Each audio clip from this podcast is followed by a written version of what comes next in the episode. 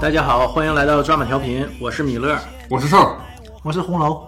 今天我们聊一聊最近大火的片子《哪吒》，叫什么？哪吒是魔童降世，对，《魔童降世》。呃，这个片子吧，本来是想上周末聊的，但是上周末因为一些不可抗拒因素，问你呢，我这家庭呃负担太重了，嗯，然后没聊上。呃，也挺好，因为到这周正好是哪吒就快要下映了，还没有，但是应该到尾声了。那、对，这个嗯现在排片儿也没那么多了。到昨天吧，到昨天截止是多少号？是47三十三十号，是四十七亿。现在嗯四十七点四亿，啊、嗯，现在已经是呃中国影史第二高了。你第一高《战狼》还是战狼二暂时没法啊对《战狼二》没法撼动啊对，，之前我上周做这个做这个数据的时候，还是四十六亿，还是排第三。现在已经四十七亿，已经超过《流浪地球》了。祝贺哪吒，祝贺哪吒。嗯，做做做， 八一八一。而且就这样，现在中国影史前三位就全是国产电影了。之嗯前是复联四嘛，这也说明中国电影还是有希望的。而而且而且你能看出来，只要你用心做东西，国人是买账的，并不像都说啊都是国人崇洋媚外，都喜欢国外的东西。但其实这两并年不是你也可以看，就是跟之前有很大的改观啊。像我们小时候，呃，国产的东西代表着什么？就比较低端，就是不光是文化方方面啊，就是吃穿用，对吧？都比较说，哎，这东西进口的，这是不一样的感觉。但你这两年呢，国潮。对吧？对你比如说九零年可能还差一些啊，比如说零零后的孩子，他不会觉得这个这东西啊或者这这产品是国产的，他会觉得有什么问题，对吧？他觉得，哎这当然什么好我买什么，国产的不差呀，国产很好啊，在各方面都能胜出这个不是教回育力问比题匡威穿的还舒服呢。对啊。对，这不是教育问题，教育没有能没有任何一代能赶上我们这代，我们这代对呃八零七零后八零后这代对就是教育方面爱国的教育是最严重的，但是你也从小就知道还是进口的好，当然了因为东西就是不一样。无论从设计它本身的质量，对吧？还有一些其他方面，都要远超国产的这些产品。当时可能你技术落后，生产也落后嗯，那、现在慢慢慢慢的就也能赶上了。咱不说超越啊，至少能赶上了。所以我现在就感觉，你只要认真做，你努力做，国人都能看见，就分分钟就给你买爆。嗯，就是好多年前啊，罗永浩说过一句话，他说什么呢？他说，希望他们那代企业家能把这些洋垃圾干出中国市场。对，当时我听了激情澎湃。哎啊我现在说这句话的时候还很激动啊。哎，但是那他没成，但是其他的这些国产品牌，对吧，已经做到了。对，虽然锤子倒下了，但小米和华为，对吧？华对还是站起来了。小米现在也是世界五百强了。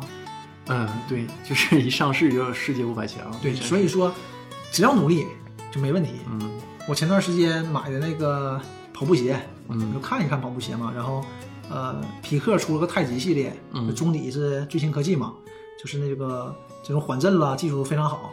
然后我买一双，就穿着还挺得劲儿的，但你能明显的感觉到它这个中底，嗯，你不说就是太极太极系列嘛，你不说这个材质能超过奥数布斯或者是呃祖迈尔，但是你肯定能达到它这个水平了。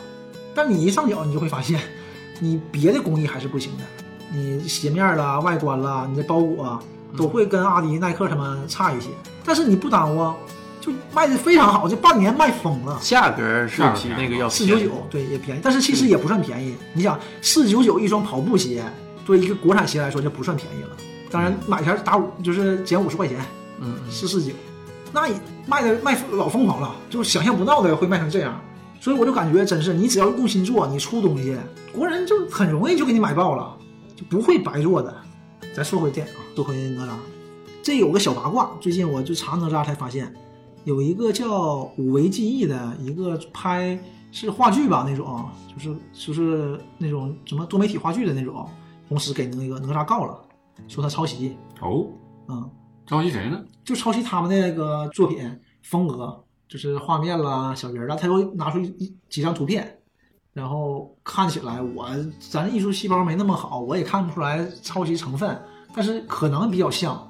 然后就、呃、现在说法很多，然后网友们就说啊，你这个蹭热度是吧？嗯，对，首先肯定是蹭热度，这个我没毛病，我觉得肯定是生热多。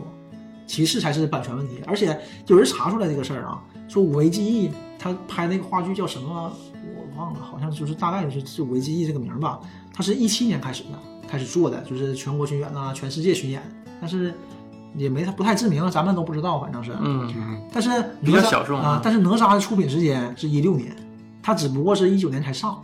哪吒一六年做完了，呃，对他写的出品时间是一六年，那应该就是就是完本了，后期宣传啦什么乱七八糟的没做，就是你肯定已经做完东西出完了，已经送审了，是一六年，所以不存在这个抄袭问题，应该，我个人觉得应该不存在这个问题。然后还有盛传，之前他们他们就说，呃，五维记忆出过一款海报，嗯，大家就说它抄袭《阿凡达》，跟《阿凡达》非常像，啊，那很正常。啊，然后那个就是他自己就说嘛，说我没抄袭，我这里面是有那个阴阳的，什么意思？就是呃嗯，中国是有阴阳的，我那个海报里，具体我也没我也没看，咱也看不太明白。就说那个阿凡达外国人是不懂阴阳的，就都是都这么硬说。完说那他们说那哪吒也不是也不一样啊，对吧？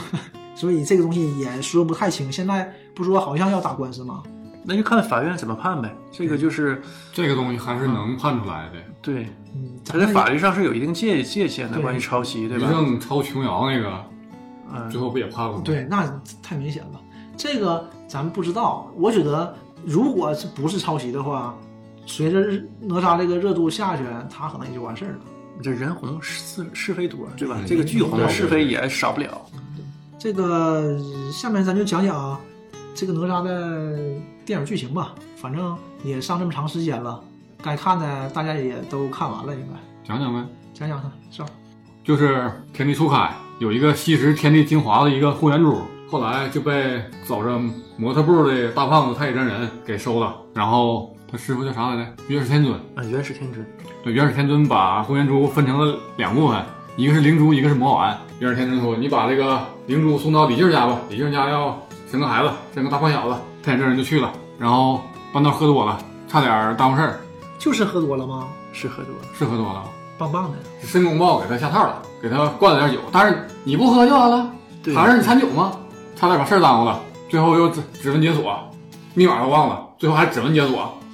对， 这这把现在所有这些什么，呃，科技热点什么的啊，就加入点现代元素吧，加加入一些现代元素，什么指纹认证啊，就一开始摁密码，摁好几回都错了。这个是是按什么密码？是保险箱啊还是什么呢？就是把呼延呼延珠的，就是魔魔丸和灵珠装到一个那叫像保险箱，像像保险箱对这么一个东西里，嗯，然后必须得摁密码才能打开，啊、然后就他就喝多了嘛，对，就把忘了密密码码。忘了，然后嘟嘟嘟嘟嘟出了三次，然后还有两次机会，也是武士的啊，这是银行做法。然后李靖问：“那五次解不开怎么办呢？那就再等十年吧。” 然后最后人一着急一摁开了，我忘了，还可以指纹解锁。那我问一下，他李靖是知道这个事儿的啊？李靖不知道啊，李靖、嗯，那个太乙真人去了以后他才知道。对呀、这个时候那个殷夫人是吧？那夫人怀孕了吗？就是已经给临产了，已经临产了，然后再把这个珠子放进她身体里啊，对是当灵魂呗他应该是应该是进入进入那个阴魂人身体里头嗯啊，像灵魂似的呗那种。对对对，像个灵体一样啊。这个动画片里也没细表示，咱们就不我自自己对我脑补的一意下我。的意思是，他说我要给你孩子放一个这个珠子，这个事儿李靖是知道的后来太不是太乙真人，对，是太乙是真人，知道，啊嗯，啊啊！那原著是应该是不知道的嘛，他是觉得他自己生个孩子嘛，对，他这个吧啊就改编挺大的。嗯，然后加入了好多现代元素，这个就这有点风格，这个风格就有点像周星驰他的那些电影嘛，就是在古代的那种环境下加入了好多现代元素。就周星驰一贯的风格不就是这种吗？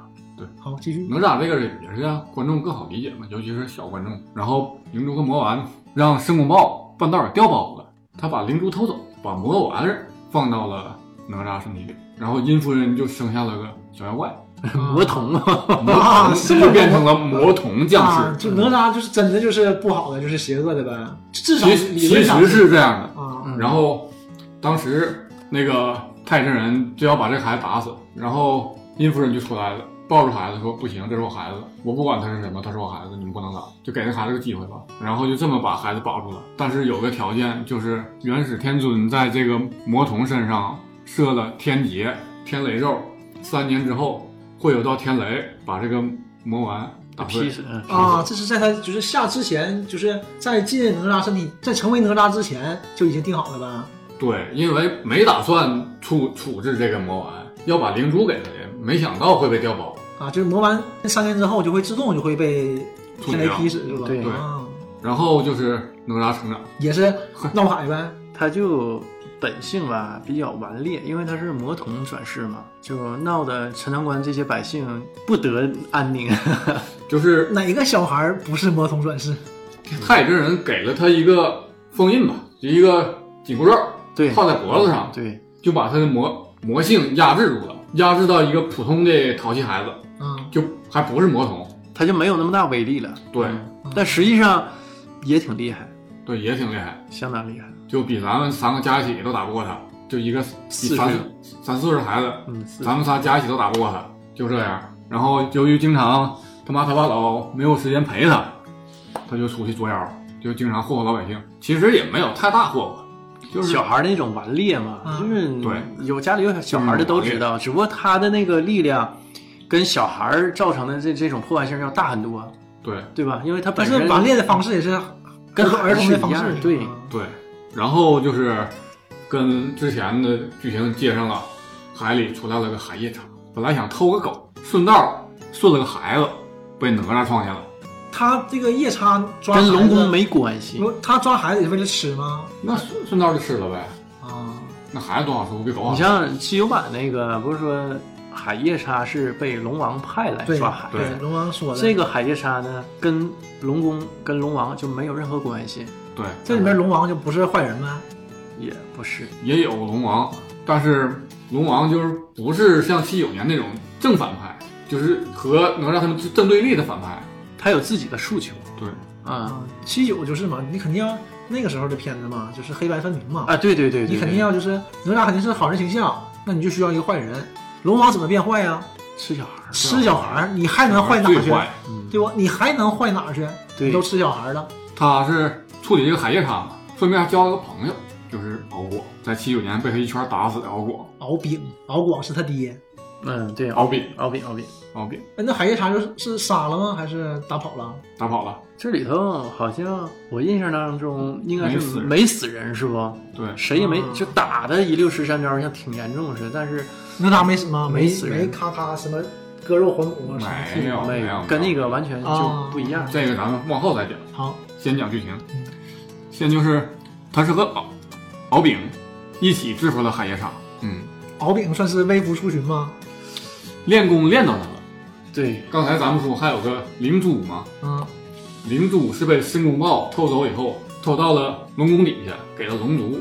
当时敖广拿出来一颗蛋，他把把灵珠放到蛋里，对啊，这个那就是是敖丙的敖丙，所以高富帅呀、高富帅呃啊，真是高富呃高富帅，在里头的形象也是，就是特别英俊啊。你看那个哪吒形象不是一个小孩儿，然后还不不不可爱啊，就长得还有点吓人，丑丑很丑，啊黑眼圈是吧？啊，一口豁牙，啊，豁牙我都烟熏那妆我就不知道。，对。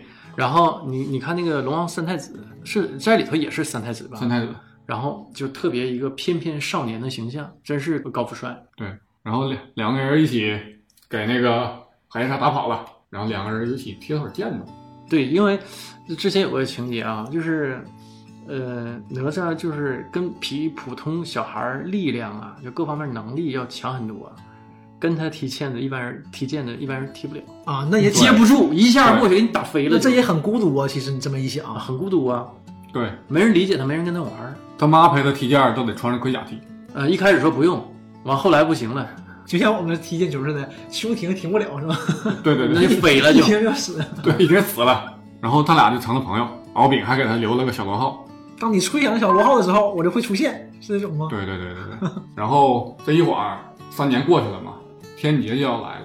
然后李靖准备给孩子过个生日，然后人家敖丙这边也是有任务的呀，让敖丙去李李靖家把哪吒的魔性唤醒，然后把他消灭。谁给的任务啊？是灵珠灵珠，它是这样，就是我觉得是，呃，这个任务也是为了抬高自己身价，让自己位列仙班。啊，就对，就是可能你生下来就是这个任务呗。因为龙族是妖族嘛，一直在海底，呃它属于一个怪兽说。是龙宫啊，实际上它那个海底就描述的那个形象有点像地狱，对，是不海底炼狱、海底炼狱。然后它是龙族呢，是镇压着海底的那些海兽，海兽、怪兽。这个吧，跟那个就是中国古典神话里的龙有点像了。中国古典神话的龙哈是就是让人傻的对，啊、你就能想象到中国就是你都感觉龙非常厉害，但实际上不每是个神话里面都说龙非常厉害，但每一个神话里厉害的人都是要屠龙的，你只有屠龙，这不用特别厉害，对，这不用特别强，这是一个门槛儿。哎、对，就是勇你者屠龙。而且对你不光是中国，你感觉全世西界方也都是，这样，西方也是，对对对吧？你屠龙了才能称作勇士，你才能去上流社会混，对对吧？就中世纪那种神话都是这样的风格的，所以龙这个地位不高，我只能说地而位且不高也。确实是你一个降雨的，嗯，对吧？就按正统神话来说，他就负责降雨啊，他也不负责别的。对，你还得按点儿降。哎，对呀、你一个环卫的，你你能有多厉害？嗯，对不对？嗯，他们龙族就是为了颠覆这个命运，想要当正统的公务员儿。所以好励志啊就说的，哎，我杀个魔丸，我把魔童杀了，对吧？然后我就立功了，然后我就让我儿子三太子位列仙班嘛。啊，对那挺好的。还有其实对，而且他是一出人直头地嘛对出人头地，那也是，呃，父母的一个殷切希望，对吧？而且没毛病啊，这个事儿，这个事儿没问题。而且本身你是魔丸呢，你要是好人也就算了，本身也是组织上说三年以后就会呃消灭你的嘛，所以也正常。而且对，那敖丙不也才三岁吗？他们也不是人呐，对呀，你想，人长得快啊，还有灵珠。行吧，然后就是利用利用这个方法，让敖丙大展身手，立个功。这个我也是给那个陈塘关老百姓看的，就对，第一形象好，一出来那人也是以貌取人嘛，呃你形象好。第二呢，你确实立这功，把这个魔丸魔童给除掉了。哎，我想是这样的啊，他们刚开始，呃元始天尊让他把这个灵珠子放在哪吒身体里，跟封神榜有关系吗？这我还真就不知道，我没那个知道这个。他为啥应要该放是进去？没戏这里应该是没戏说。他为啥要放里啊？是不是也是就是以后帮着姜子牙打仗啦什么的？可是肯定我想要是这样的话，把魔丸杀了，是不是就是敖丙去了？敖丙替这个前不正人先锋官的位置了。那以后但这个事儿啊你没跟元始天尊商量，这后边是有彩蛋是连接的，但是中间走剧情的时候，这是申公豹自己私擅作主张，不，我的意思是，龙王会不会有这个想法？龙王也不知道这个事儿啊。而且现在啊，龙王肯从定知道他是魔童了。从目前展开的这个剧情当中来看，没有说就是封神的那那那一个接下来应该怎么样？嗯主要整个剧是元始情天走尊向没有交代这个事儿，那嗯他为啥要把这个灵珠放到哪吒身体里啊？他自己知道，但是他没没告诉观众啊。对，我的意思是，最开始他告诉太乙真人，你把灵珠子放到哪吒身体里，对也没说为什么。没有。没有，这也也可以说是为下一部下一集啊，那肯定要出。我看是要拍一系列是啊吧而？且他卖这么是有彩好，蛋卖这么嗯有彩好，蛋肯定是要拍的。嗯，然后应该是做了个铺垫，就是接下来一集会有这个交代，就是你为什么要放呃灵珠到哪吒，这个目的是什么？接下来应该是有交代，下一集里。对，啊、我以为他是这么想的。然后龙王觉得，那灵珠子嘛，那我儿子是灵珠子啊，那把魔童杀了，我儿子就上了。呃，对，就是对龙族是有这个想法，对然后那改有变想法了龙族的命运，对他那以是后肩就肩不负一样龙族了使命的。以啊后，但哪吒上但天，这个这个戏哈，咱说实话，呃，整个剧情我就觉得这条引线儿，就龙族的这个引线儿，要比主线要精彩很多，会让人更感兴趣。那对龙这族么是一怎么回事啊？一他说就感觉啊，对吧？就是嗯这接下来龙族走向是什么样儿？他压这些海底巨兽、海底怪兽啊，到底是什么怪兽啊？他们有什么故事啊？这个这个让人就是有这种兴趣，要比主线要感兴趣多了。因为海底龙宫本身就很好看，每每条龙都盘在一条柱子上，然后锁着铁链。锁在铁链里。完地底还是有那种火锅，对，这个 IP 现在这么好，以后可以拍个前传，敖广的这个里程，对吧？嗯对可能也前是世今生、啊、也是个叛逆少年，当年怎么样怎么样，也挺好，可能。实际接下来剧情就没什么可太对赘述的，就是就是包庇去了，他也舍不得打打哪吒，但是后来被城南关老百姓看见他是龙族，然后一生气也开大招了，就准备水淹城南关，然后后来哪是吒。敖丙要淹城南关呢？敖丙敖丙，敖丙要淹城南关，后来哪吒去阻止他，两个人就打在了一团，打着打着和好了，又对，天劫来了，天劫来了，俩人一起对天劫，两两个人一起接天劫，然后他们俩合体了，用混元珠的力量一起接住了天劫，把天雷截住了。然后太乙真人最后把那个混元珠的保险箱扔到天上，保护他俩一下，最后肉身打碎了，灵魂留住了。啊，然后那啊然后呢？有继续吗？就是那个用莲藕做身体，没有，没有，暂时还没说。暂时就到这了。啊这就完事儿了。嗯就是哎，那个彩蛋我没看，彩蛋是什么呢？彩蛋，一个是哪吒上厕所遇到孙悟空和啊啊，那个我这个我看了，但是我搁网上看的这个是看最后一个彩蛋非常精彩，就是引出了我们大封神宇宙，就是封神宇宙是吧？对姜子牙出来了。已经出现了，这个人物已经出现了。一个一个人物已经出现了，啊，然后四个大字儿一战封神，明年五月份，二零二零年。我以为啪啪啪啪四个大字，请看下集那是黑猫警 长掏出个小手枪儿，啊，啪啪啪啪，竖着打四枪，横着四个字儿，请看下 集。大概内容就这些呗。对，剧情基本就这样。对，完瘦儿想聊一聊啊，就是他觉得哪吒跟火影儿、火影忍者啊有对一对些对相似之处啊。火影啊，我我看完之后，就是第一感觉跟火影太像了，那不是一点儿像，太像了。 哪方面儿？哪方面？首先，双男主嘛，哪吒和敖丙，像极了鸣人跟佐助。你像鸣人，天生出来就受诅咒的淘气包，也不被大家待见。嗯，哎，那陈塘关老百姓也讨厌哪吒吗？当当然然讨厌呐，当然，相当而且不是吧一般讨厌，害怕呀。他一出来哈，然后就有人喊哪吒来了，大伙儿快跑啊！就类似这种话啊，完哗一下街上就静了，全跑了，天下无双，呃，就没人跟他玩儿，让我想起天下无双吗？很寂寞啊。然后你像敖丙，沉默寡言小帅哥，背负家族使命，嗯，像谁？对，跟那跟那谁一样，佐助吗佐助一样。嗯而且你看过他俩的，就是颜色、画风都挺像。鸣人小矮个儿，佐助是稍微高一点儿然后对鸣人也是比较鲜艳的衣服，哎，这个挺有意思呀。啊。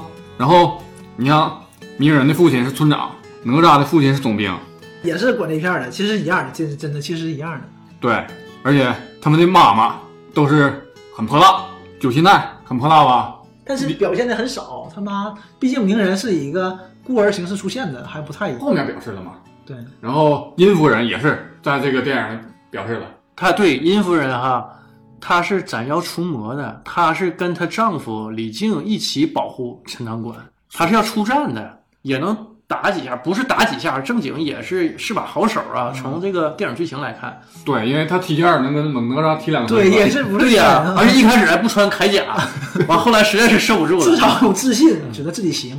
对，就证明确实有两下。嗯，然后哪吒和鸣人师傅都很不着调，鸣人的师傅自来也，也是喝，也也是个喝的选手。自来也好色，对，他也喝呀，也喝酒啊，小对葫芦咕嘟咕嘟的。太乙真人也是喝酒误事他儿。好喝，对，特别好喝，就是好几回误事儿啊，都是因为这个喝酒。对就觉得这神仙当的太水了，打又不能打，然后办事儿还不着调啊，也不着调对，不着调。一定是有人儿。然后 对我真的说实话啊，我要是申公豹，我也不甘心。就是，呃，师傅把这么重要任务交给他，就这么不着调一人儿，完贪吃好睡好喝，然后呃人申公豹挺厉害的。对在里头，就办事儿应该是相对来说比较靠谱，但是呢就不太招师傅喜欢。这里给出了一个缘由是什么呢？说申公豹就抱着经包子姐，呃修炼成人的成仙的啊，然后他就觉得自己矮人一头，就跟普通就是由人修到仙的这种神仙就矮人一头，出身不好，啊，所以不得师傅重用，这是他心底里头压的一块石头。就他就觉得，那那我就你不看中我，那我就自己想办法，我走我自己路，我就搞点阴谋诡计，对吧？把你拿下，我去接替你那个位置。而且他确实也是受偏见。嗯，但是原著里头，申公豹没有说是申公豹是豹子精编的，没有这种叙述。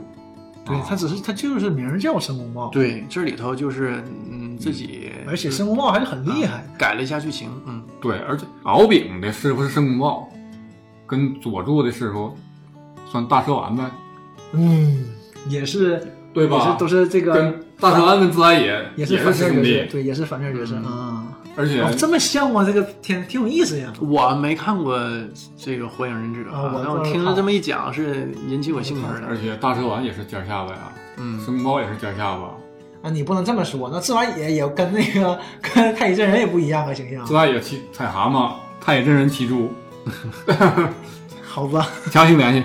然后哪吒在太乙真人的神器叫山河社稷图里边儿去修炼，也向自来也领哪吒去妙木山修炼。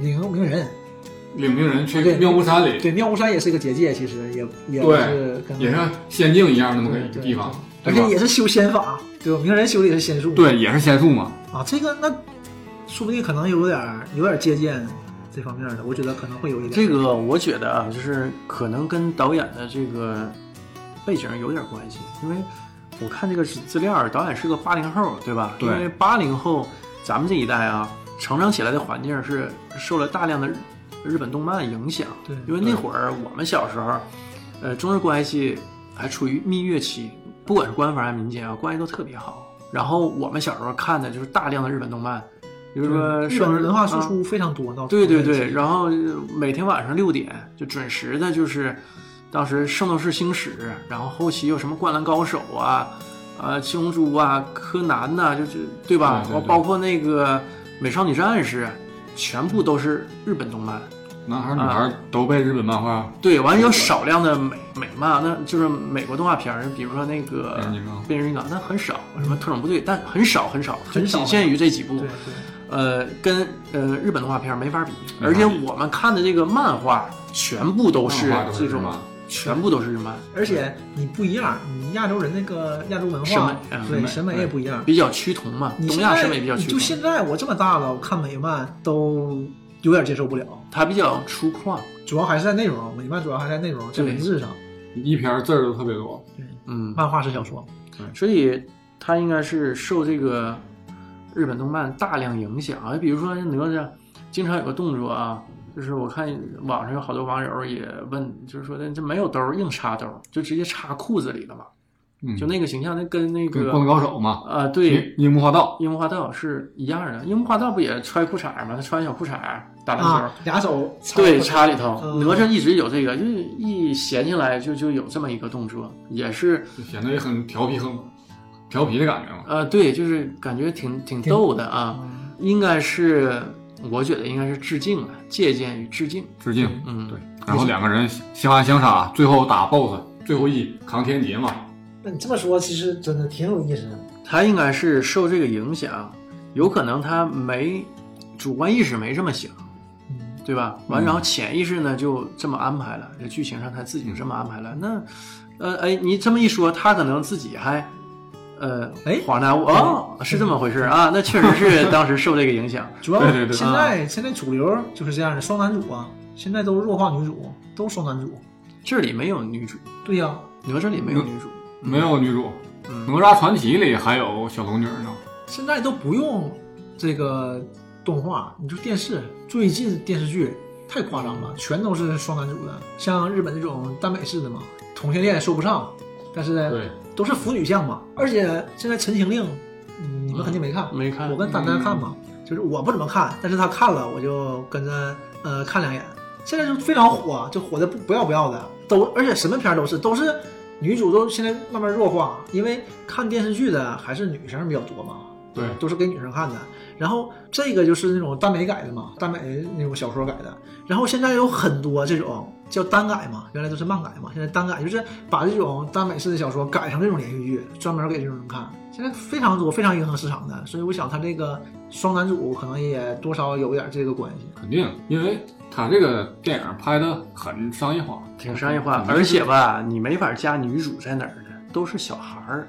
三岁四三四岁，你没法把女主介入进来。那我估计接下来可能会有女主，等下一集或者是再下一集，因为哪吒能变身，他不套了一个那个封印他呃能力的魔力的这个这个环儿嘛，像那紧箍咒似的、啊，对只不过套在脖子上，这个紧箍圈儿啊。压制九尾，他把这个圈儿摘下来，他就变身了，也变成一个少年形象，应该是十六七一个十，跟敖丙一边高的一个少年，非常帅。呃，嗯火影也是，嗯火影他爸给他九尾封印在身体里面嘛，就啊魔性封印在身体里面。嗯如果他解放了之后，他也是也变身。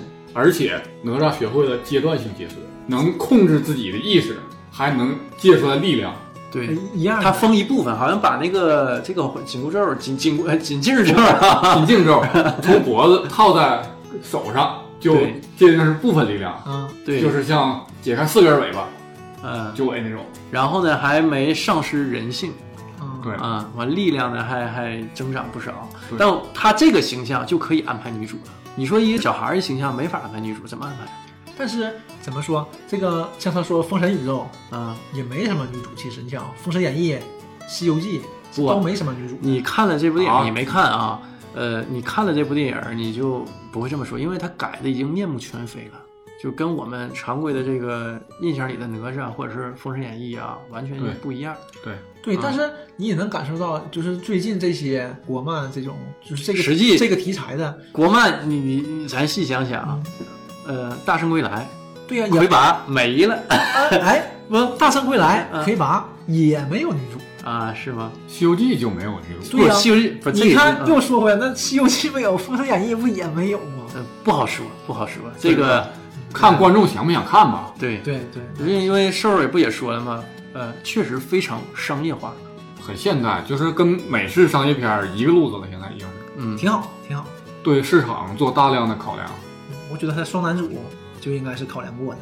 反嗯正最近也是流行这个，嗯咱就来这个，对吧？也挺好，也挺好。一个淘气包，一个小帅哥，嗯，对。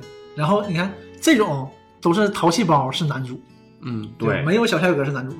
都是这样。小鱼儿与花无缺嘛。。对呀，对但你觉得花无缺他虽说也是男主，他就弱一些嘛？对对，这小鱼儿是绝对的男主，对吧？对，因为你只有这种淘气的，你才有有戏，你才有存在感，才有戏，你才能刷出来。而且这种双男主吧，小鱼儿这种更讨男生喜欢，嗯花无缺更讨女生喜欢。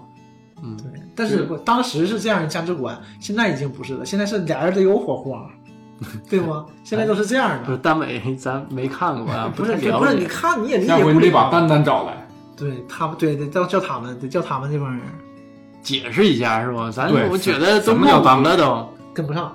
哎，七九年那版你们看过吗？七九我看了，我呃这说一下啊，这版我没看，因为之前一些原因吧，我看网上一些一些说法，然后就我也决定今年的八月份不看电影。呃，作为一个中国电影观众的呃权益吧，一种责任吧，是受反派影评波米老师影响 吗？是真摇滚，真摇滚。就因为这个八百这个事儿，嗯咱就不细说了，反正对就是这就是我表达一下我自己的这种态度。你老要让改革，让环境改革，你做不到什么，你只能技术没到位吗？呃，对，是是因为技术原因。对，这对，那我也是因为技术原因才不去的，对我也是因为技术原因嗯表达一下自己这种技术上的态度。我做不了别的，我就从我自己哦都做起是。搞技术的吗？搞技术的。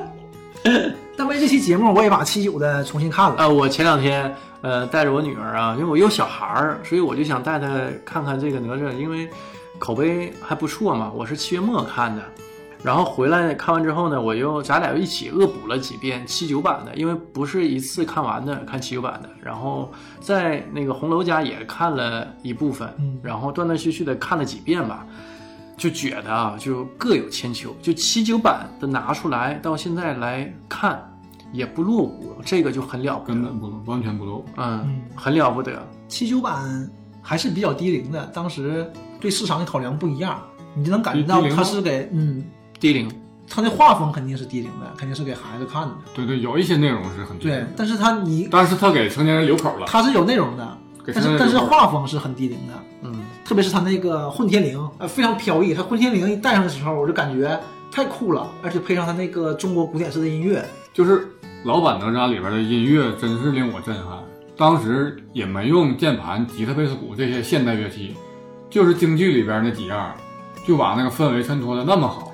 但我是最近重新看完之后有这个受这个感受，因为小时候看嘛，不太懂得音乐这些东西。对你就是就是看画面嘛，而且我们小时候电视上还天天放京剧呢，对吧？对天天放，我很烦，我不太喜欢。对。但是呢，最近就是今年又重新看完那个《新版哪吒》，把这个老哪吒又找回来看一遍，就深受震撼。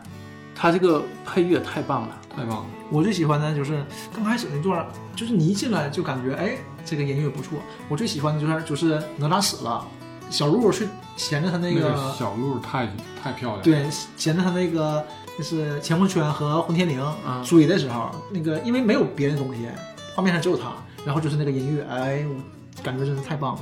那个时候那种技术是现在的技术，它不追求的不是一个技术，对，因为当时可能那会儿是还是手绘吧？应不懂啊，咱不懂，我不敢瞎说。我觉得应应该该是应该是手绘的，嗯一幅幅画出来的。哎因为我我说的就是那个时候追求的是画工，嗯，对，画工的精细，啊还还有脑袋里的技术，现在就是硬件技术，现在就是绚丽场面，硬嗯硬件技术。犀利效果也正常，因为当时你做不到这种技术，当时也没有。对应呀、该是你没有这种技术，你就你想表达深度东西，你就只能去从内容上渲染它。咱就不用说这个七九年啊，我我印象当中可能说的也不太对啊，这个听友们可以自己去上网上找一些资料吧。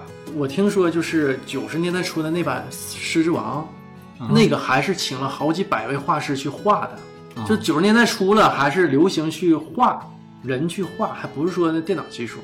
这个我印象特别深，当时看了报道说请了几百位画师，画了多长时间？是是两年是几年啊？这个我也没没考证啊。所以说七九那版应该就全部是手工绘画，对那个时候，嗯肯定是手工啊绘画。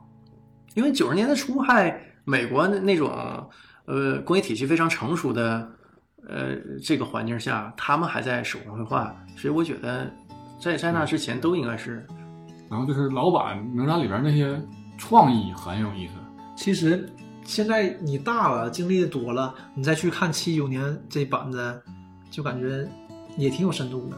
珍贵。这版和上和新版和旧版，整个它这个社会现象也不一样，你时代也不一样了，对反映的社会问题也不一样。七九版没有母亲，母没有母亲亲上来对殷夫人生个孩子就完事儿了，再没有露过面儿弱生化孩子也没露面，弱化母亲了，对、啊？是吗？一一也没有吗？那一我点儿直接就是一个大。反正就是你就道具式的人物嘛。。对道具，对然后他父亲就李靖，李靖就是虽然是陈长光的郡守，但你重兵重兵嘛，重兵对吧？就是就是武装力量负责人嘛，嗯但你感觉不出来任何的任何的这种责任责任感，畏首畏尾的，一直都是这样，然后有点窝囊，当官儿对，外这种逆来顺受。但你当你官儿觉其实得就那样？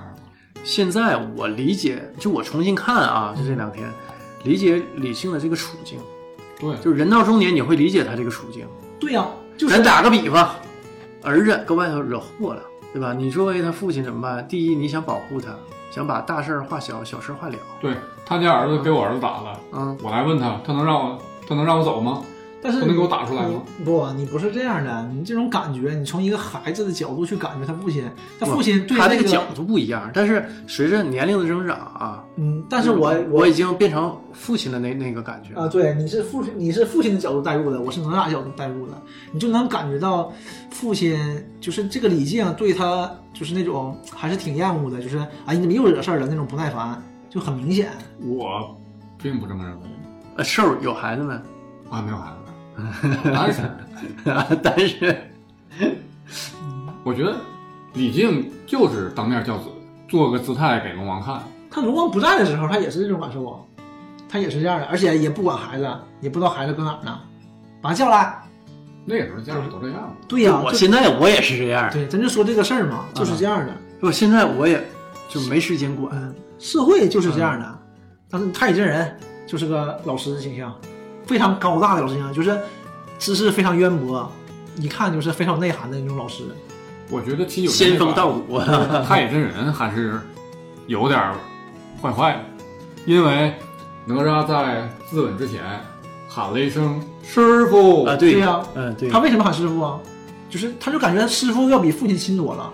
这种时候，小孩儿就是这对样，哦师傅会帮助他。谁能帮他，谁能罩着他，他就跟谁好。对呀、孩子对呀就是一定这样是这没样问题啊实际上成人也这样，只不过表露的没有那么明显对嘛。这个那你心里会有一个趋向性，对吧？就这这人能罩着我，我我得我跟他好。我得跟跟他好好。对，嗯，然后那那里敖丙就是画的也非常的难看，就是这个恶棍嘛，恶棍对，就就是是恶棍嘛。嗯反派嘛，就是就像是你之前说的黑白分明，对对吧？正派反派有一个对立，他这个戏剧冲突是这么起来的。对，然后也更符合当时人的价值观。就我们小时候，现在应该也是啊，孩子们就是看个电视剧，我那个我女儿老问我，爸爸他是好人坏人？对，非黑即白，对，所以说他是面向低龄的，但里头有些内容呢是成人可以看的，可以品出来的。这个很正常。这个我觉得七九版正是，呃，给七十年代末八零年初那代人看的，就是就是那段时间的社会现象，父母都是双职工，没有太多时间陪孩子，对其实孩子现在也是，对，但是不一样，完全不一样的。嗯，你讲点区别，就是你看对孩子，然后教育方式嗯都是打骂、棍棒，哎，就关于这个事儿哈，嗯我这这两天听那个马未都嗯，他那个有个节目，官府都督呃，不是吧？好像也是那个他参加呃圆桌派，圆桌派呃啊对。完他说说那个他小时候哈、都都打孩子。你一般比如说邻居家打孩子，人家以前邻居关系走的比较近嘛，然后你像劝哈、都怎么劝？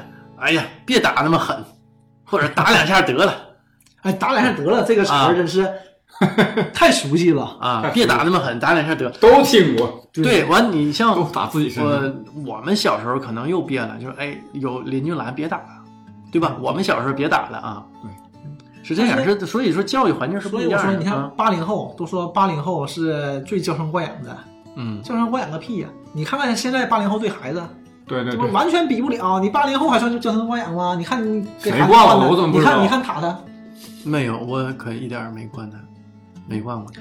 用你惯吗？那是那我父母啊，我给他对带，那没哎办法啊。用你惯不用你惯都这样啊，大部分都是都是呃隔一辈儿带嘛。因为老人嘛，就是带孩子，他舍不得，他就对是喜欢，就是嗯对，说这个溺爱就在这儿嘛，所说以种这宠个爱，你像我，我跟珊珊如果带的话，就不会这样。对，嗯，就是珊珊就说你这个给我拿过来，完，然后孩子会很高兴，我女儿会很高兴，嗯，妈妈你拿这个啊，然后把这个扔了啊，好，她会很高兴，嗯她觉得我帮大人干活了，我也是大人了，但是就年龄长的啊，像我父母啊，那那个呃喜欢的或者是那个宠的就没边儿了都，这个你还没办法说，这个冲突就在这儿。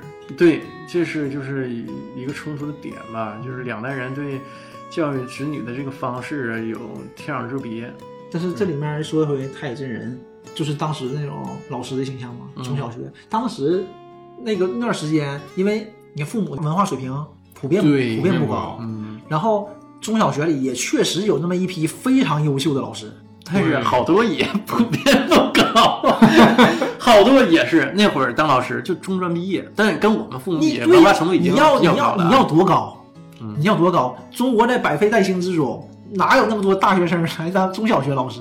当然大学生都少啊。对呀、所以而我且说嘛呃，你想想这个影片是七九年出品的吧？对上映的，嗯然后七八年才重新有高考，应该是七八年啊，我要是没记错的话。所以说有个中专已经很了不起了。而且当老师不需要太高的文化水平，他要的是责任心。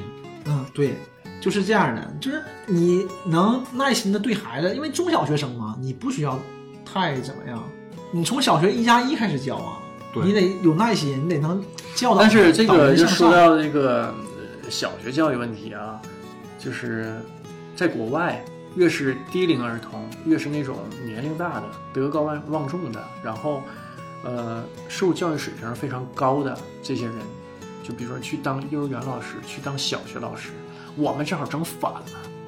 对那些专家都在大学里，嗯，专家的嗯，项目不一样，可能是人家专门做学术性的，人并不做这种就是但教我们教育，我们就是呃，第一，就比如说幼儿园或者小学老师，相对来说待遇不高，对，对他本身待遇是不高，主尤其要是问幼题儿园老师，主要问题在这儿。啊，这个国外呢是越是低龄的这种学生，幼儿，他的这个是老师教育水平都待遇啊，第一待遇高，第二受教育水平也很高，正常，而且吧年龄大，年龄大在哪儿呢？他有耐心，对对经历的多了，而且嗯他本身也不会那么浮躁，对对他很平和，然后他待遇好的话，他也能让一些人就是深扎起来去从事这个职业。正常。中小学嘛，能学多少东西？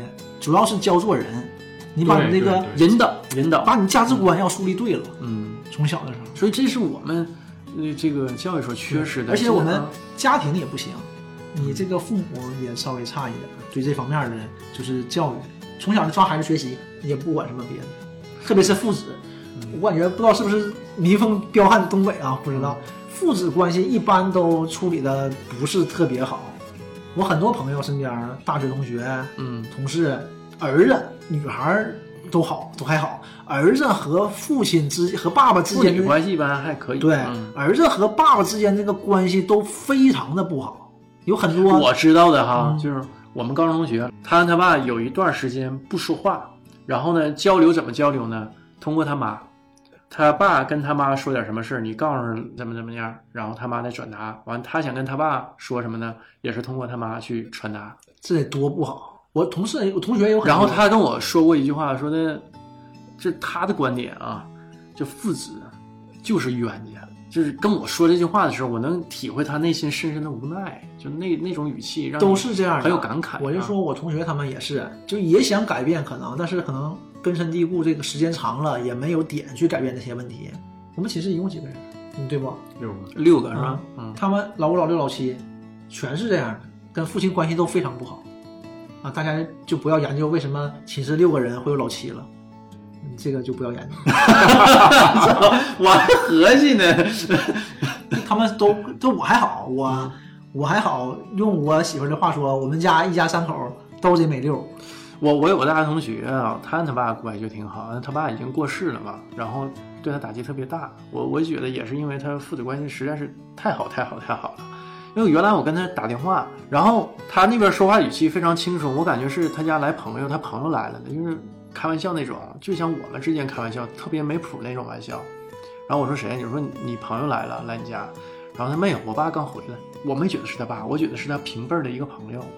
这个我觉得这种关系应该，起码在，呃，全国不敢说啊，可能是在沈阳，应该是很少的。嗯，啊、就这种非常融洽的父子关系，像朋友一样这么开玩笑，社会现象。你像电影里，我看这部片子就是最让我起鸡皮疙瘩的地方，就是哪吒自杀那段儿。哎呦，我前两天对看哈、对我我我女儿在那儿看，嗯我没看，我那儿听，我我有点儿有点儿激动，我都想要掉眼泪儿。但我这人看啥都掉眼泪儿，我看个《动物世界》 都能感慨一会 就 是儿。哪吒就是临死之前嘛，啊他说嘛，那个爹爹，你的骨肉我还给你，我不连累你。我当时一看，我就我就是这种感觉，真是我还给你都无所谓了，我不连累你。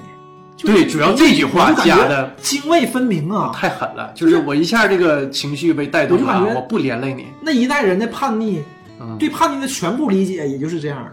真是，就是这个父子关系，真是，真是一个社会问题。当时现在能缓解很多。现在完全不一样，但我觉得是啥？是哪吒是因为怕连累他的父亲和陈塘关的百姓才这么做的，因为当时的创作背景，当时创作背景不是八十年代，而是文革时期。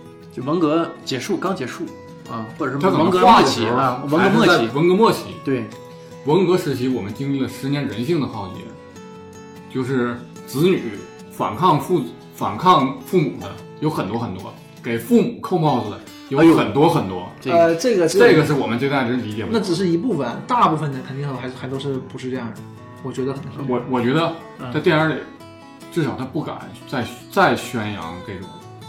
嗯，对他不是，他就够了，我觉得就够了。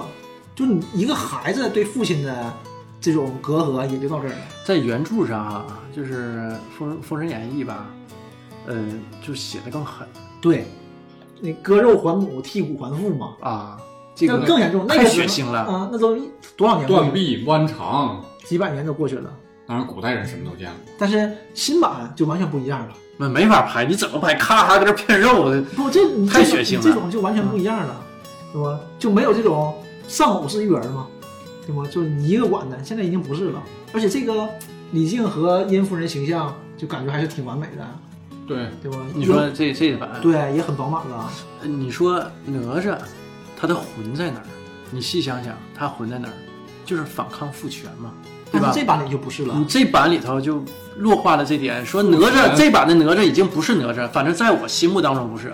这个版的啊父权其实是天劫，嗯，我那是不这么理解的嗯天劫就不是父权了，嗯不不是一定要把这个片子拍成反抗父权的，哪吒不一定要反抗父权，这部片子哪吒就不反抗父权也很正常啊。就变成父爱了，他那对个啊嗯结尾那个调转的，你全是李靖替他解决问题，啊对，对吧？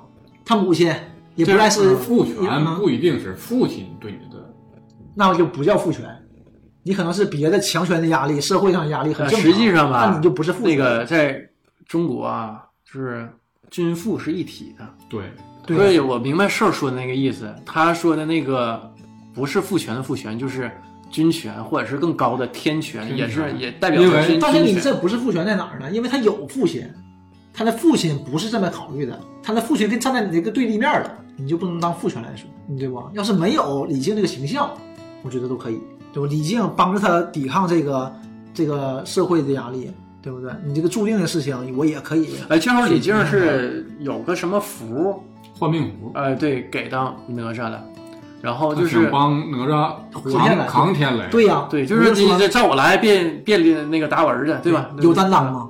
对吗？所以一下子哈就觉得这个哪吒他已经不是哪吒，反正在我心里啊，我个人观点啊，这不是哪吒，哪吒主要就是反父权嘛，抗争复命。实际是那个在《封神演义》里头，哪吒是特别混的一个孩子，你对灵珠之转世，你转世到人间就是杀人来了。元始天尊给你的任务就是杀人，杀一千一万七千条人命，你来就是杀人来，那就是把那什么白起一样嘛。你活在世界上就是来杀人 的，人魔。对呀、我就是抱着这个目的转世的，嗯，这个所以说很正常啊。但这就不是了，这就不一样嘛，美化也就是不一样的。呃，西游版改完之后，呃，让我们更容易接受哪吒这个形象，就是黑白分明，对吧？它是完全正面一个形象，适合呃低龄儿童看，但也有些成人内容，适合成人也能从里头看到一些东西。对然后这个呢，等到这一版呢，就完全就是变成一个商业动画大片儿，大伙儿看一乐呵。电影院里头呢，合家欢就跟那个就是迪士尼的，它推出来大部分动画片儿是一样的，合家欢，就是都能看，孩子能看，父母也能看，我也看的在影院里哈哈大笑，就觉得挺好，挺棒的。它的目的啊就已经达到，而且就是从现在的票房来说，口碑来说也相当不错。对，嗯就是符合现在的价值观嘛。嗯，你母亲形象也是，都说嘛，这回殷夫人有形象了，对吧？女强人，对而且在女强人工作之余还有时间陪孩子，嗯，对吧？踢毽球像你说的，还能陪孩子只，玩一玩，只教育教只踢育，了一次，那就不错了呗，对吧？你一共李靖踢了一半就走了不，也就这样？那你忙啊，你能抽出时间就已经很不错了啊。然后哪吒就不高兴了，嗯，对呀、孩子是理就解又不跑了。了。这里说到太乙真人，这里太乙真人的形象就就完全不一样了。呃，对啊也可能是这些年老师的这个权威就降了很多，是吧？不只是权威，嗯老师这个口碑也不一样。嗯是，我们小的时候，一整就是对老师的赞美。九月十号，教师节左右都会有这种活动嘛。嗯我就印象非常深啊，这么三十来年了，印象印象非常深的就是对老师最大的赞美，太阳底下最光辉的职业。小的时候就一说一过，不当回事儿。我现在每每想到这个词儿，我都感觉这是一种多么大的褒奖，太阳底下最光辉的职业。但是你一想，没问题啊，那个时候是用心赞美，现在是用教钱赞育育美。人呐、但是你现在对，就是现在无话可说。啊这个你对问题挺多，不光是国内吧，大陆这边啊，就包括其他中国其他一些地区，台湾，然后日本还有韩国都存在这种现象。所以说，老师这个问题，这种社会性问题，因为我们来时候的路上不也聊了嘛，就是，呃，目前中国三个比较严重的社会问题：教育、医疗，还有就是养老养啊老、这三大社会问题，这个避免不了，也是笼罩我们一生。所以谁也逃不掉，除非你是超级富豪。对我就感觉这个片这个片子也是，这个片子就是已经不是那种父母和子女之间的问题了，嗯都是家庭和环境之间的问题。 对，我还想再说一下啊，就是谁也逃不掉这个事儿啊，就是那个让我想到《西游记》，就是那个孙悟空不是自己修道成仙了吗？然后他就说自己跳出三界外，不在五行中。我就觉得现在这些大富豪啊， 也是跳出三界外，跳出这三个社会问题之外，对对对？吧？我有钱嘛，我就不考虑我医疗，我外国治去；上学、教育，我外国上去，对吧？养老，我有钱，我就不考虑养老的事儿。对我有钱拿钱堆呗，没有这个压力，啊，哪吒卖的这么好，肯定是要铺拍下路的。我彩蛋都出了，我觉得他肯定也没问题。可是彩蛋都出大来风神了，宇百宙分百嘛啊嗯对！我感觉封神，嗯嗯，封神榜也是社会性也非常强，对啊，也是完全是一个完全是一个政治政治方面影影射非常多的一部一部小说。就那个时候的小说都是影射政治的嗯，因为他不敢说政治，所以说他才写小说嘛。对，而且都说《封神榜》《封神演义》，它叫《封神演义》嘛，《封神演义》是不是一个作者写的？哦，应该是不是一个作者，而且没有名儿。你百度会查到很好几个作者的名字，都是明朝的，呃，小说家，可能几个人一起写，有人往里补，反正说不敢署名儿，也不知道是不敢呢还是怎样，都说怕有问题嘛，怕牵连嘛，影射的非常多嘛。确实是挺尖锐的。 《封神榜》当时故事是就是发生在商朝嘛，就是公元前一千零四十六年，正是其实商朝还是非常强大的，当时，那当然了，呃，先征西北，然后后征东南的，但就在这个过程中，周武王就是就是联合诸侯，就给他一战给平了，就在牧野之战嘛，就是比较有名嘛。牧野就是现在河南省新乡，就在就是那什么商朝首都是在哪儿？是殷都，是是叫殷殷都吧墟？呃，反正就在那儿，就就在那附近，就一战，就一战而亡商。那个会儿那时候啊，我现在想啊，是不是都是一些部落，对，对吧？就是对一些原始部落，对，就是而且当时已经是华夏文明了，应该是就是挺大了，已经建国了。但是还是那诸种侯制，有朝代就是建国，对诸侯制，呃，周朝不叫周朝，它叫西伯侯嘛，嗯西伯侯、东伯侯都自己手底下是有很大一片疆土的，都是你自己控制的。然后你那上个动吧了是真正的封建制对嘛，，那是真正对嗯封建制。啊，我们后来讲的都是，嗯、都都是中央集权，对，对吧？不是封建，真正封从建是唐，朝开始嗯，才开始就是有中央集权的，之前都是有这种，就是呃这种封王。你的对王对都是放出去的嘛，这一片就是你的了。嗯，你你有一切统治权，你只要交钱就行了。但是吧，从其实秦朝开始，开就始是往那走，就是往中央集权那对条路走，就是只认一秦个皇帝，对。始皇帝嘛，完，然只认一后个人了。汉朝的时候呢，又不封异姓王了，对，对吧？但但是他是还是说同姓王，就比如说自己亲戚啊，对吧？兄弟姐妹不都放出去，都封王了。而且这兄弟啊，没有姐妹， 姐妹当不了。中国没有。它是属于半封建半集权，对吧？对我这个描述应该是因为准确一些。你没啊，法集权，你总要给我们一些好处，我们才能不烦你。但你你这个吧，恰恰是埋下了一个隐患。对呀、嗯，就是在唐朝，在那个李世民时期嘛，就想过这个问题，怎么收回来，削藩嘛，那个时候就有了。但是你削不掉啊，唐朝有削藩吗？唐朝那段时间就开始要削藩了，就是你外面这些王削不掉他，唐朝有异姓王吗？我这个不不太了解啊。不是，异姓王，啊就是就是同姓的，嗯，因为这种大的氏族帮助你，然后你会回馈他们一些利益，就是这样。但是你没办法把他们弄掉，这样，唐朝的时候也有科举了，科举是科举学八股文嘛，他是给人洗脑的，对，就是中央集权制嘛，就是这样的。就是无论你在哪，你心里想的是我要为国家好，我要为国家卖命，因为当时也不学数学嘛，愚民政策嘛，也对正常。，只是学学得文武艺，卖与帝王对家，。或于帝王家啊就是这样的。说回来啊，说回来，《封神演义》，《封神演义》就是在商周这次战争之后嘛，两千六百来年，明朝时期了。当时明朝这个社会这个问题也比较尖锐，是就是啊有很多这种这方面的小说。然后明朝小《说封神演义也》很多嘛，也是发生在那个时候的，明朝出版业也发达， 《封神演义》嘛，肯定是封神是这个主题，对吧？头等大事。但是这里面整个封神就是一个阴谋。你就想最开始说什么？说呃，纣王去女娲庙那个庙，就是祭天嘛，对对祭天。然后再回来，就祭天结束的时候，回来的时候，那个忽然一阵风吹过，把那个罗帐吹起来了。纣王看见了女娲那个神像，嗯然后就痴迷的不行，嗯，提些提的吟诗，女娲生气了嘛？但咱就想这个事儿啊，你说纣王英明神武，什么后女人没见过后宫佳丽三千，怎么就看个石像就不行了呢？而且那罗围都非常厚的嘛，那种怎么就给吹了？怎么一阵小风就吹起来了？你就说嘛，这都是不好说的，都应该是有仙人介入的，就是迷惑你，让你去办这个事儿。然后就有这种说法，说左右我呃，对呀、都是色诱嘛，英雄难过美人关嘛。说这是不是最早的仙人跳？是不是就是这么这么这么来？ 仙人跳，仙人跳，这纯仙人跳、啊。对、呀、就说这个事儿，说这个封神整个开始呢，就是玉帝，玉帝当时就找元始天尊要人，说我这个刚当上玉帝啊，我这人马不全呐、办事儿效率太低了，你给我来点人，对吧？你十二金仙你就给我吧。玉帝得有背景，啊玉帝是颛顼，就是武帝嘛，三皇武帝，武帝颛顼的孙子。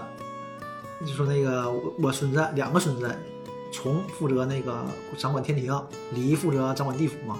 这崇就是这个玉帝，就找到元始天尊，要不能跟元始天尊说上话吗？嗯，那对吧？太上三清，那算是中国道教顶尖儿的顶顶尖儿的嗯最顶尖儿的了。嗯，说你把你那个十二金仙给我，那元始天尊能干吗？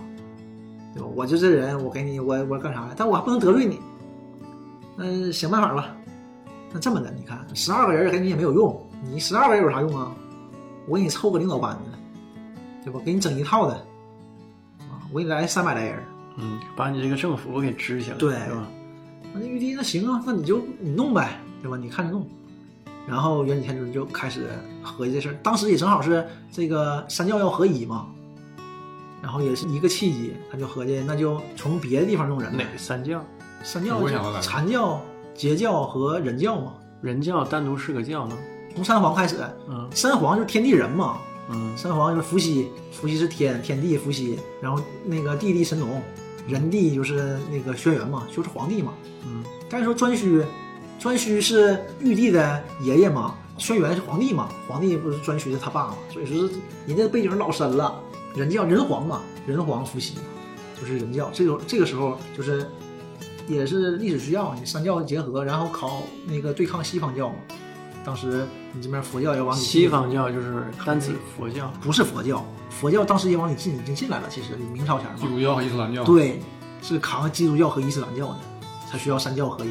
所以当时佛教也是站在道教这边的，然后才有黄老学说嘛。黄老之道就是皇帝和老子，老子不就是太上老君吗？啊，黄老这么个对，黄黄老是一个，黄老是一一种，其实我还挺纳闷儿，为什么就道教叫黄老之学啊，黄老之说啊，就是一直没太弄明白。老我知道那老子，对黄是什么？黄就是皇帝，嗯就是这个这个时候已经三教合一了，人教已经加进来了。然后那就找人呗，元始天尊就研究找人吧。这个老子就不说了，这里面老子是也是禅教的，和元始天尊是一伙儿的。然后就把通天教主找来了。三清没有通天教主嘛，这是《封神演义》里面加的通天教主这个角色，啊，就代替这是五宝天尊。呃，道教就是道教史上嗯，就没有，没有那个对，通天教三清是没有的。太上三清嘛，就是上清灵宝天尊，太清道德天尊，玉清元始天尊。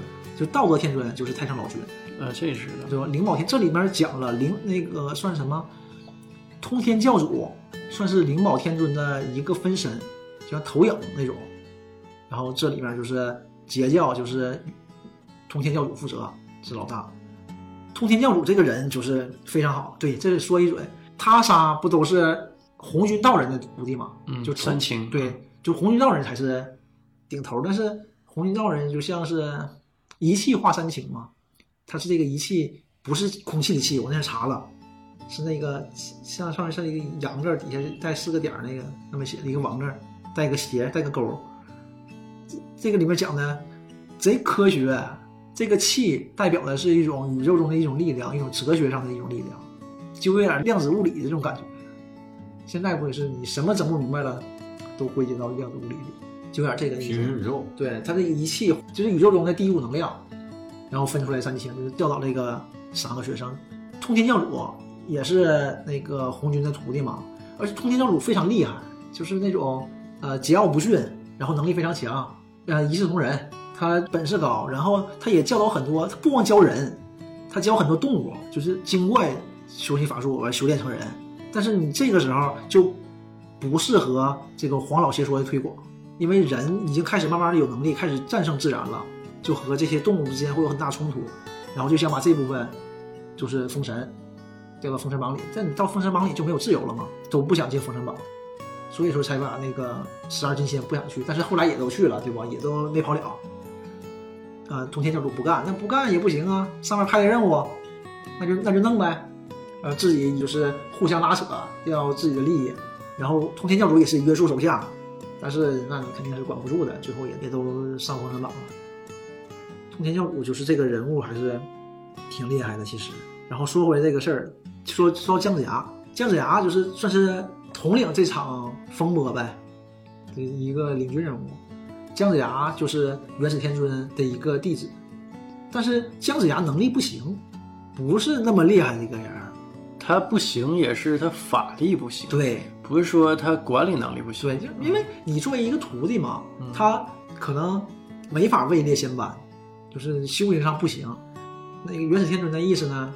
你看现在正好有这么个事儿，对吧？你看你能力不行，过段时间你可能就死了，你不能像人家活千年、活到不朽什么的，对吧？正道回元你做不到，那你也搁我这儿待了四十年，你陪了我四十年，你扫了四十年地，对吧？咱有咱什么的，嗯也没有功劳也有苦劳，那我就赐你一场人间富贵吧。那么你就是就下凡带领这场仗，对吧？你作为一个封侯拜相嘛，就是也行，就是让他去带领这边西岐这边去攻打攻打算是伐纣嘛。然后这里就有申公豹就出现了，申公豹是元始天尊非常喜欢的一个弟子，在那个原著里就是形象当然没有什么好不好，就是能力很强。说这么多年混下来，法力虽然不是非常高深，但人脉非常广，朋友非常多，你办事儿还得需要这样的人，能忽悠，对你得圈住人啊。纵横家嘛，对，申公豹就是个纵横家。对，张仪、苏秦之类的，嗯这就说到这这个电影儿，说申公豹是个磕巴嘛，你们跟我学，对，对吧这个多励志啊！这一点，其实你想一想，啊对吧？我估计也是这么故意，呃导演故意这么安排，我觉得应该是是不？这原来对在原著里头，地齿伶牙，然后各处游说，对吧？本来你你不想跟我一伙儿，让我游说两句儿，你就跳到我方阵营了。完，我就在动画片里头， 我就开个小玩笑，故意把你对刻画成磕巴，对，这两个师傅形象都是特意特别颠覆的。他也是故意这么颠覆的。对。之前我还不理解，但是今天你俩一说，好像还真是这么回事。但是也挺励志的。你想，如果大家就是往下捋的话，以后不知道怎么画啊。咱说咱对申公豹的理解，磕巴怎么了？有缺陷怎么了？什么也不耽误，一样成就伟大的事业，一样一样给龙族忽悠了，对呀、一样忽悠所有人，对不对？这我觉得可能也是导演一个小小恶趣味。嗯，嗯，我就让给你们这么一个反差。所以在《封神演义》里也是嘛，没办法了，你下山辅佐你师弟吧，当时这么说的，对吧？然后他，但是他跟他师弟一直是水火不相容的。那你可能元始天尊让你去的目的就是这样的，你怎么辅佐呗？你帮他打是一方面儿，就是内部破坏是另一方面儿嘛。对不嗯，对？因为毕竟元始天尊的任务并不是就是西岐伐纣、助武王伐纣，这不是目的，目的是要杀人，然后封神，这才是主要目的。你得杀人呢，哦啊哪来的人让你杀呀？杀谁呀？打场仗，啊对呀、啊就对，不是说你把有人死你把那个殷纣王推翻了，推翻它没有意义啊。我主要是让你杀神仙，然后封神，得你得上天，你得杀人，人在哪儿呢？你得拉人来呀、做先者之实，啊对呀、所以说，嗯，这么一下说这个，说到我震撼心灵最灰色的一部动画片儿。那讲讲讲，嗯我没看过这个呃，《钢之这炼金术士》，术士，啊，这是我接触动漫，当时算是也是十七八了，上大学嘛，嗯接触动漫以来，一下子把我这个人生观就颠颠覆颠覆了一个。都是阳光明媚的嘛，动画片儿，嗯但是这个不是，他和他弟弟办一些错事儿，然后炼金，这些就不细说了。就是贤者之石可以不用任何手段就可以创造出来东西，但是你做贤者之石，最后他们这个线索就是寻找贤者之石。这炼金术是有代价的，等量交换。它不是说无中生有，它也是符合。呃，咱们小学学不中学学那个物理定律哈，对能量从一种形式，对，能量手它段不会呃凭空产生，对吧？只是从一种形式转化为另外一种对形式但是用贤者之石啊就可以无视这些定律，啊，甚至可以把死人复活。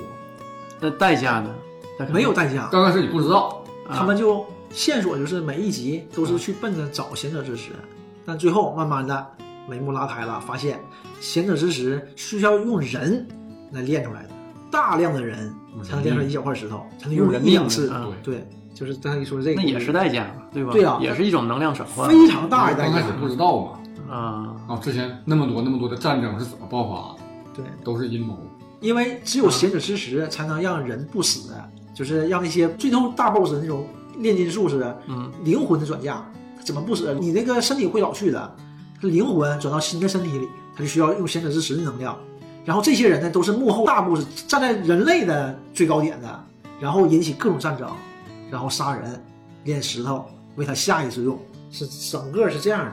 这个也像这样似的嘛？那跟《封神演义》这又接上了。对他就是你并没有什么以以有道伐无道，这都不重要，重要的是杀人。我要杀这些人，然后我抽一些人头，我抽了三百多个人头，给玉帝成立政府吧对，主要是在这儿。所以说你姜子牙杀人有啥用啊？你不能马上给人推翻了呀，你得你得有人来。所以说申公豹这个角色是非常重要的，对吧？申公豹完全不逊色于姜子牙这个角色，你上哪拉人呢？就靠他这个纵横术，摇出拉人儿，然后添人命，添完以后再拉人儿，这是本事呀。所以说申公豹是很重要的。大概《封神演义》就是这么个故事，然后这些人死了，进封神封完神之后，呃就是才成立这个整套的领导班子，才有后面的《西游记》之类的这种，整个体系都是这么借鉴下来。哪吒不也是吗？哪吒就是是太乙真人的灵珠子，那个原著里是没有这个回元珠一说的，就是颗灵珠子。元始天尊让他下凡转世，就是当这个先锋官，就是杀人用的。你得杀一万七千条人命，这是你的下凡任务，然后你就可以，呃，成仙了。后来不也是吗？后来都谁？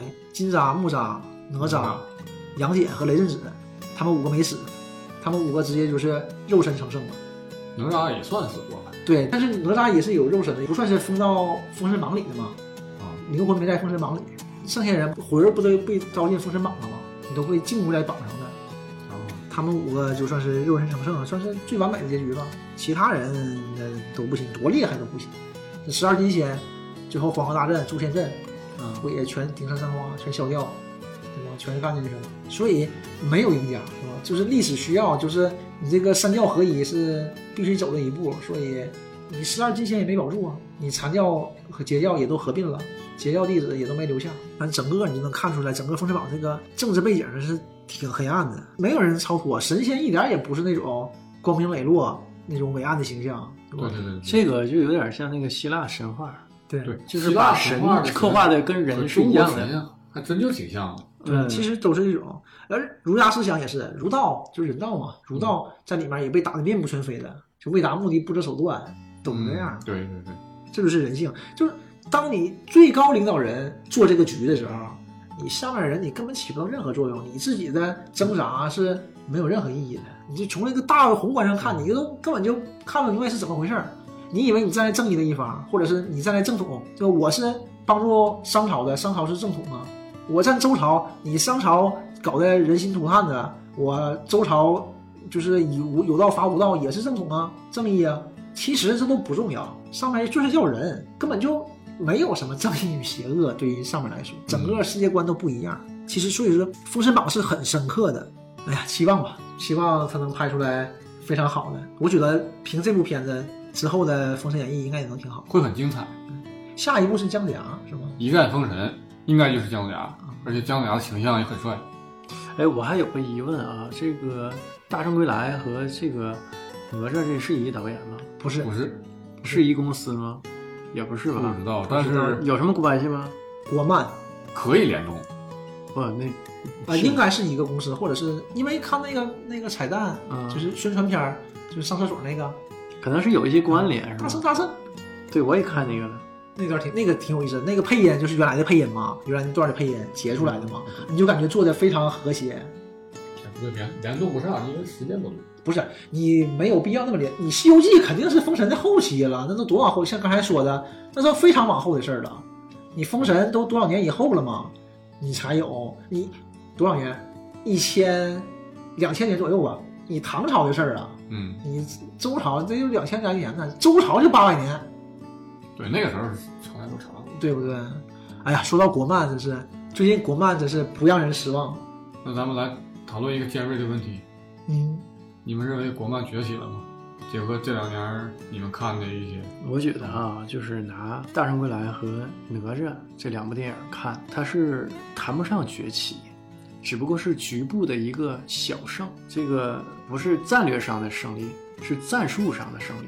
它这个层次要低很多，嗯因为中国的这个动漫它没有工业化，没有那么多那么完善的体系，嗯，嗯，只是靠一些有追求的一些导演的，还有一些团队苦苦的支撑这个事儿，对吧？像之前好多年前大热的那个《魁拔》，也就是扔到水里的石头，听它扑通一声，然后就没了嘛，对吧？好多人没看过，就对漫画、动漫感兴趣的一些朋友，我身边的也没看过《魁拔》。嗯，嗯，可能是跟宣传呢、跟排片儿各方面都有一些关系。我这么爱看动漫的人，我也没看过，我看过，但是没没去电影院看。嗯，所以我觉得，因为我就觉得魁拔不行，啊中国动漫不行，啊有啥可看的？没有什么可看的，不行。啊但是现在哪吒这部就不是了，所以我觉得算是崛起。什么叫崛起？不是说他就无敌了，但是他有响了，出现了在大众视野里了。你要真正的崛起，真正的走到一线，是有一个很长的距离的。但是至少现在他被大家所认可了，会有更多的人去投身这个事业中。啊我觉得这是一个非常非常好的，你只有这样才能起来。它只是一个开始。啊对呀、只是一个引子，就像《流浪地球》，呃，好多人就说也有这个疑问，《流浪地球》是不是，呃，中国科幻的崛起谈不上，就包括这谈不个上也是都谈不上崛起，只不过是个引子，投石问路。刚开始，对，刚开始，它可能像红楼说的，有一个非常长的一个过程，不是说这一下子就就火了就红了，对吧？你就像，呃，好多人都说郭德纲是一夜成名，郭德纲自己就老说哪一夜，他前面坚持了十几年，没看着，对？吧？你都没看着，只不过是到这个阶段性了，一切事儿，一切的这个万事俱备，对吧？到这一个点上爆发出来了，就在零五零六年。对呀、对我觉得哪吒就是这样的，就是他已经过了他那个蛰伏期，蓄力从有很多呀，魁拔其实有很多的，啊魁拔、大圣归来算是一个一个点，嗯对，吧？风宇宙、大护法，其实最近也有大很护多法和啊，风宇宙其实还不一样。大鱼海棠就是国漫嘛，咱就说国漫这个事儿，嗯，对吧？这些都是这样的，完然后才慢慢累积到哪吒这个上面，才爆发出来。嗯，但还是，嗯，我就觉得啊，你一个事儿要成，光靠一两部影片，或者是一两个团队，或者是三五个导演，这是不行的。它肯定是得有成体系呀、对呀、你嗯说崛起，那你得怎么看？它是不是这一个点？你只能往后看。我觉得啊，就是现在这些国漫，你看为什么我喜欢大护法？因为大护法有自己的东西，国漫嘛，你有中国自己的东西。你像哪吒刚才讲了，有很强的日漫影响，风宇宙更不用提了，很日漫。我觉得这没什么不好啊。日本的漫画之神手冢治虫，宋志鹏、周志雄啊，他是看了铁扇公主吧，啊对，然后他回去就是要投就是投入到这个动漫事业嘛，那他肯定是受这个铁扇公主的影响。这一样，这文化有个反哺的过程。就比如说，呃，在就是唐宋时期啊，日本学了大量的国内的这种文化，对吧？就是中国的这种这种文化，它吸取了这种营养，然后它稍加改造，变成了它自己的东西，对吧？因为这个日本特别善于做这件事儿，我嗯嗯我拿把你的拿来，我改完之后就变成我自己的了。然后有一个反哺的过程。你像我们现在用的大部分词汇都是从日语汉字里头直接拿过来的，近代大量的对啊，近代在民国时期，对吧？就是清末那个民初的时候，对，所以这也一样啊，就是你现在中国也是处在这个呃情况当中，日本动漫巨发达，而且中日审美很像，都是东亚文化，所以我把你的东西拿过来，我先是模仿，然后呢我是改造，然后我再反抄，它会有这么一个过我程。觉得是脱离了这个很强的模仿，真正有了自己的东西，才能成为大师。你是但也是从模仿开始的，你肯定是从模仿开始。你可能可能这些大师最开始根本就不需要模仿，他刚开始就有自己的东西。那那种大师很少。谁接受你自己的东西？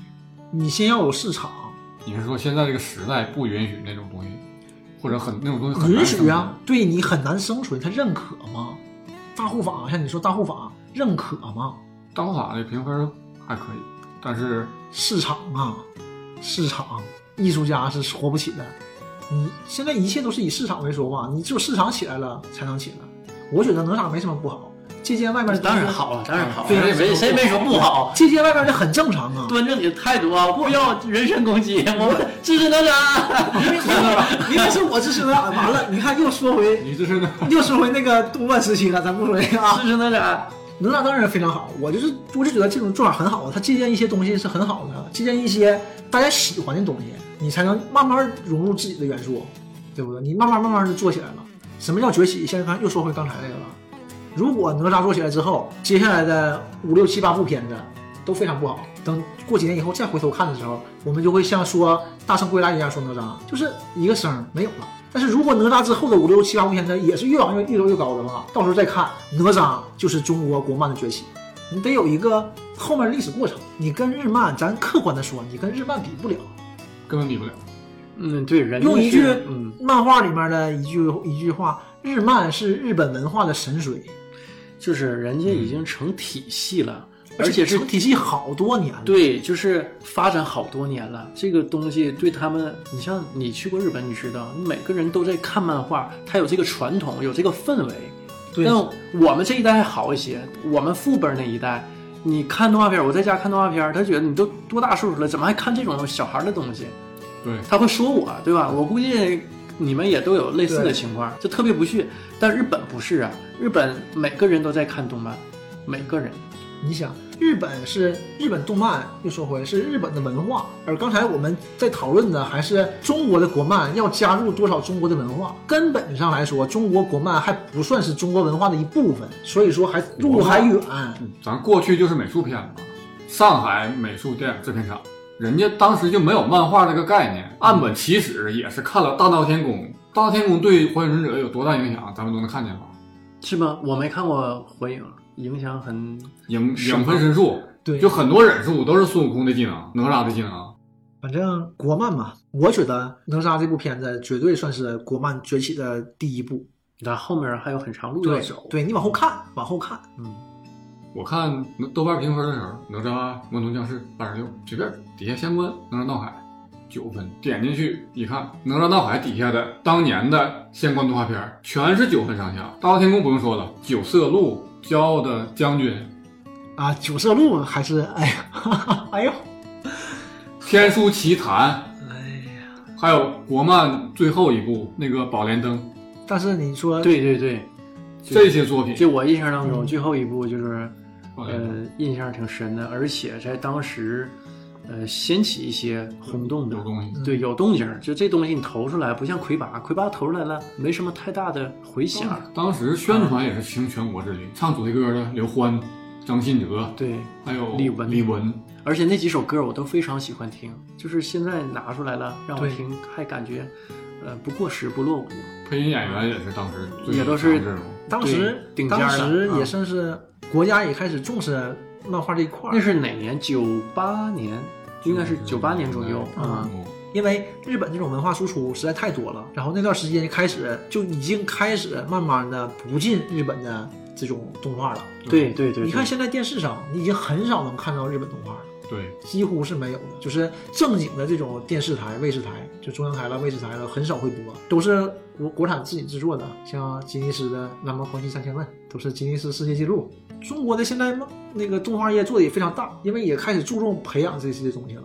但是之前前段前就十多年前吧，已经开始了嘛。我记得我没大学没毕业的时候就已经开始了，就听说你去苏州、杭州那边的这种动画这种公司，小公司很小，你可能没有什么成就，只需要说你是做动画的，每年或者是一段时间交出一部作品，国家就会给你拨款，就会扶持你。有很多一很大一部分人就是 就奔这个拨款去的，可能都不热爱这个。那段时间扶持力度是很大的，但是那个时候可能定义还不太明确，就是动漫还是定义给那个幼龄来看。但现在慢慢那的，个宝莲灯也是有对呀点偏低龄，对，对嗯，但现在你慢慢的你就会看出来变化。魁拔就是完全是给那个成年人，成年人，对对，低龄也能看，但是他那种呃热血格斗那种感觉是给成年人看，我的意思什么呢？就是你看现在向日本学习也很好，但是学习同时吧，好像咱们那些老手艺失传了，或者是不吃香。你像过去上美这种剪纸片、折纸片、粘土片，就是橡皮泥片，啊，问题这种这两年，你看好莱坞也有。